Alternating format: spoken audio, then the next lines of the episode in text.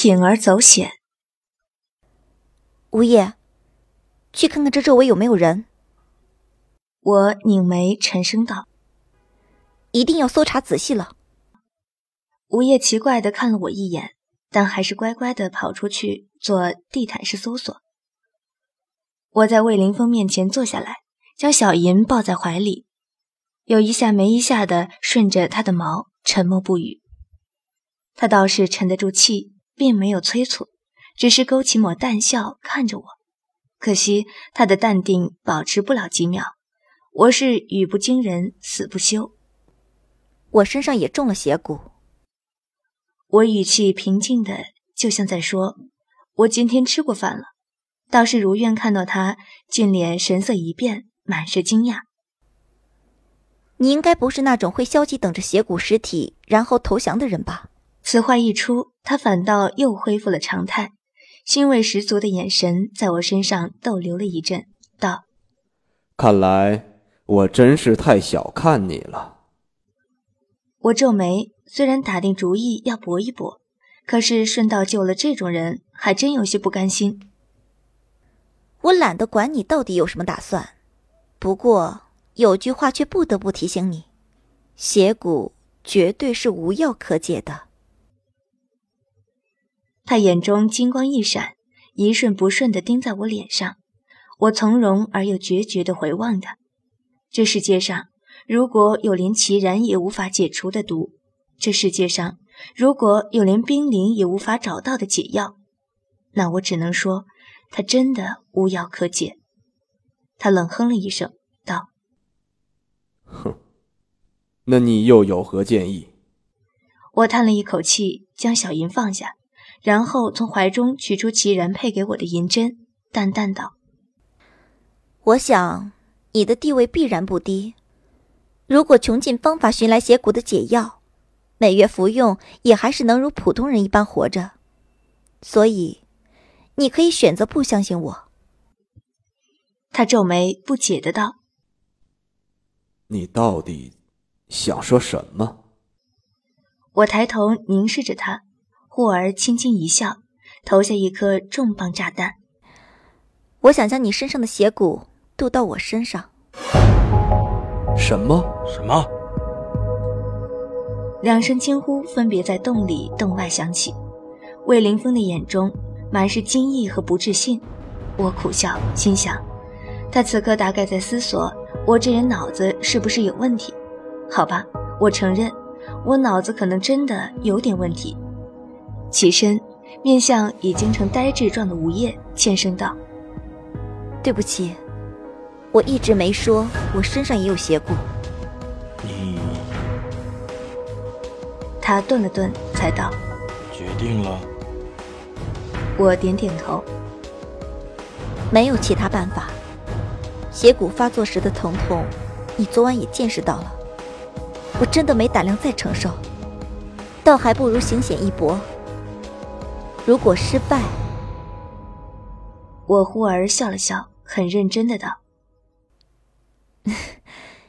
就劳烦你帮我收尸了。”吴叶神色一变再变，他的脸上原本是很难看出感情的，可是此刻满心的担忧和害怕却全部写在了脸上。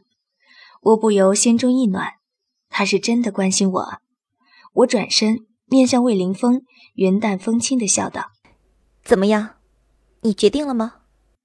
他仿佛是第一次认真的打量我，眼中有股淡淡的火在燃烧，许久才沉声道：“好，你赌得起，没道理，朕，呃呃呃，没道理，我赌不起。”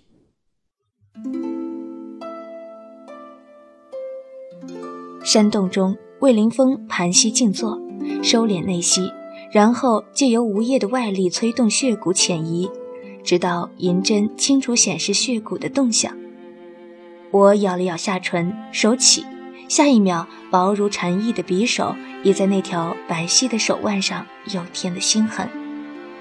血流如注，看得凝神中的魏凌风和吴叶都有些脸色发白，因为成败。就在此一举。我全身发麻发酸，只有背上的沁冷渗入心脾。前一次血骨入体时的痛苦，仿佛在周身游走，惧意其实一直潜藏在心底，让我取针的手颤得又颤。启然，你有好好的活着吗？如果你活着，我也一定会让自己活下去，因为我答应过你，无论如何都会努力活下去。我猛一咬牙，将殷红的手腕敷在他灼热的手臂上。银针带着血丝划空而出，一阵轻微而熟悉的颤动从我的手臂慢慢上沿，直至心脏，然后便是漫无边际的痛苦和地狱。可是，我小心翼翼地起身，甩了甩手，除了割破的地方有些刺痛，并没有什么异样。拍拍胸口，没事啊，一如往常，还是不规则的跳动着，踢腿。这是怎么回事？我疑惑地看向魏凌风。你确定你中的是邪蛊？会不会是假的？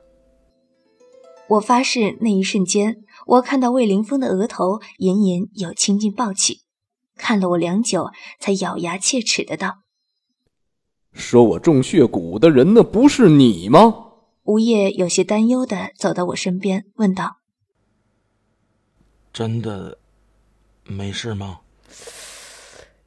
奇怪，我一脸茫然，随即醒悟，自语道：“对呀，我一把脉不就知道了。”中指切上脉搏，我安静的把了一遍又一遍，脸色的茫然之色更重。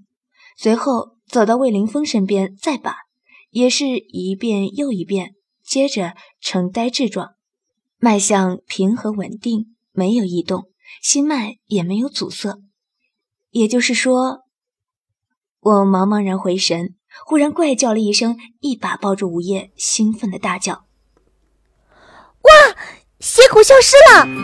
天哪，我们两个身上的邪骨竟然都消失了！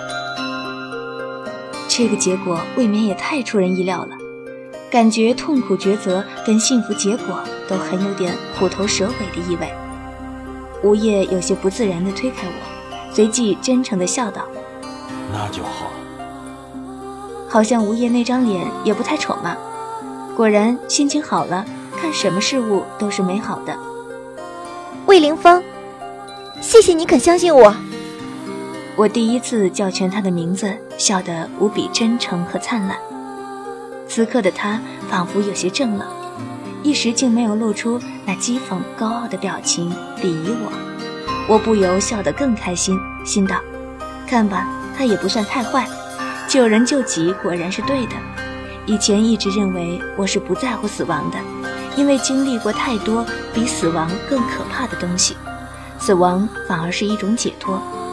可是如今，真的踩在刀尖的鬼门关转了一圈，却惊讶地发现，我竟如此留恋人世。如此留恋这条残破的生命，活着也许会很痛苦，也许会很艰难，可是至少还能做想做的事情，还能快乐，还能将那些最珍贵的记忆留住。让小银舔了伤口，血迹却还凝结在手腕上。我整理了少之又少的行李，将背包和小银都交给吴业，道：“我去江边清洗一下。”待会儿回来，我们便出发吧。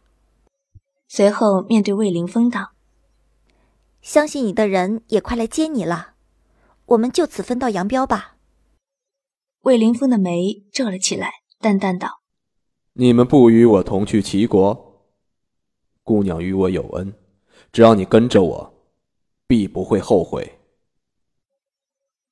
我歪头想了想，问道：“你想报答我？”魏凌风嘴角勾起一抹邪笑，本就英俊非凡的脸仿佛平添了几分性感，随意的点了点头。嗯，那你身上可有银两？他一愣，摇了摇头。我在心里鄙夷了一下，又问：“那有什么值钱的东西吗？”他呆看了我许久，忽然一脸恍然，大笑了起来。这是我第一次看到他正常的笑容，感觉与那些阴冷和鄙夷的笑容很不同，有着些许的放松和隐隐的孩子气。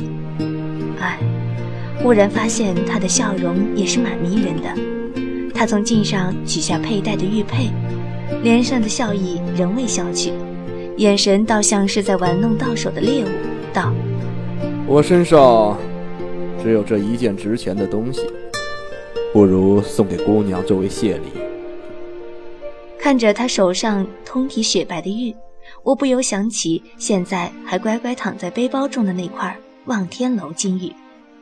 当初纯是抱着游戏的心态参加比试，如今想来，那时的欢乐却已恍如隔世。我在心里暗叹一口气，面上却仍笑得高兴，一把接过来道：“这个当了值多少钱啊？”说的他又是一愣。不可以！吴业忽然起身，一脸震惊的望望我手中的玉，又望望魏凌风，道：“这个，你不能拿。为什么？”我不由一呆。吴业好像从昨天开始就奇奇怪怪的。魏凌风但却锐利的视线落在吴叶身上，杀气似有若无。吴叶双眉紧皱，脸上的一团肉仿佛又挤在了一起，却紧咬着无唇遮蔽的牙齿不说话。好吧，既然你说不能拿，便不拿。我向他淡淡的一笑，将玉递到魏凌风面前，道：“ 你的报酬就当我刚刚已经收了。至于这块玉，我虽看着值钱，但我搭档不喜欢，就还给你吧。”随即笑道：“倒真是便宜你了。”说完，也不等他接过，将玉放进他怀里，转身走出洞去。我坐在草丛中，脱了鞋袜，将双脚浸泡在奔腾的江水中，清洗手上的血渍。要不是这里太过空旷，怕万一被人看见，我真想脱了衣物好好洗个澡。除了在石室中稍微净过身。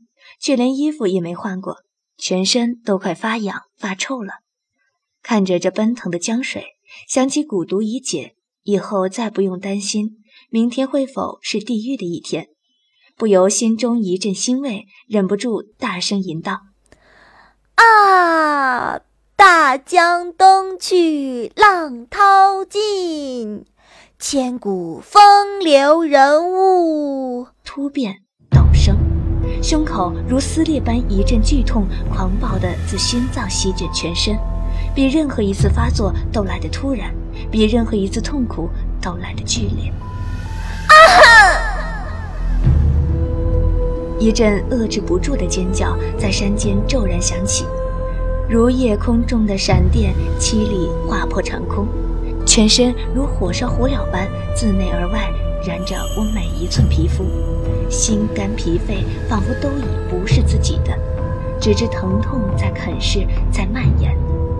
是血骨，心头猛地一震，没想到还是失败了，倒是便宜了魏凌风的家。扑通，我又是一声大叫，一头栽进水里，漫天的水汽向我袭来，伴随着巨大的力量将我东拉西扯。肺部的空气渐渐减少，周身的疼痛却有增无减，仿佛被抛在沸水中滚煮，根本没有力气去索求空气。胸口一阵阵撕裂，又一阵阵气闷，我身不由己地被灌进了几口水，只觉得随着氧气的流失，意识也开始迷失，痛苦却越加剧烈。终于，一个浪头迎面袭来。我脑中猛然一空，意识仿佛在瞬间被抽走了，至于一具空壳，随着水流浮浮沉沉向未知的远方奔去。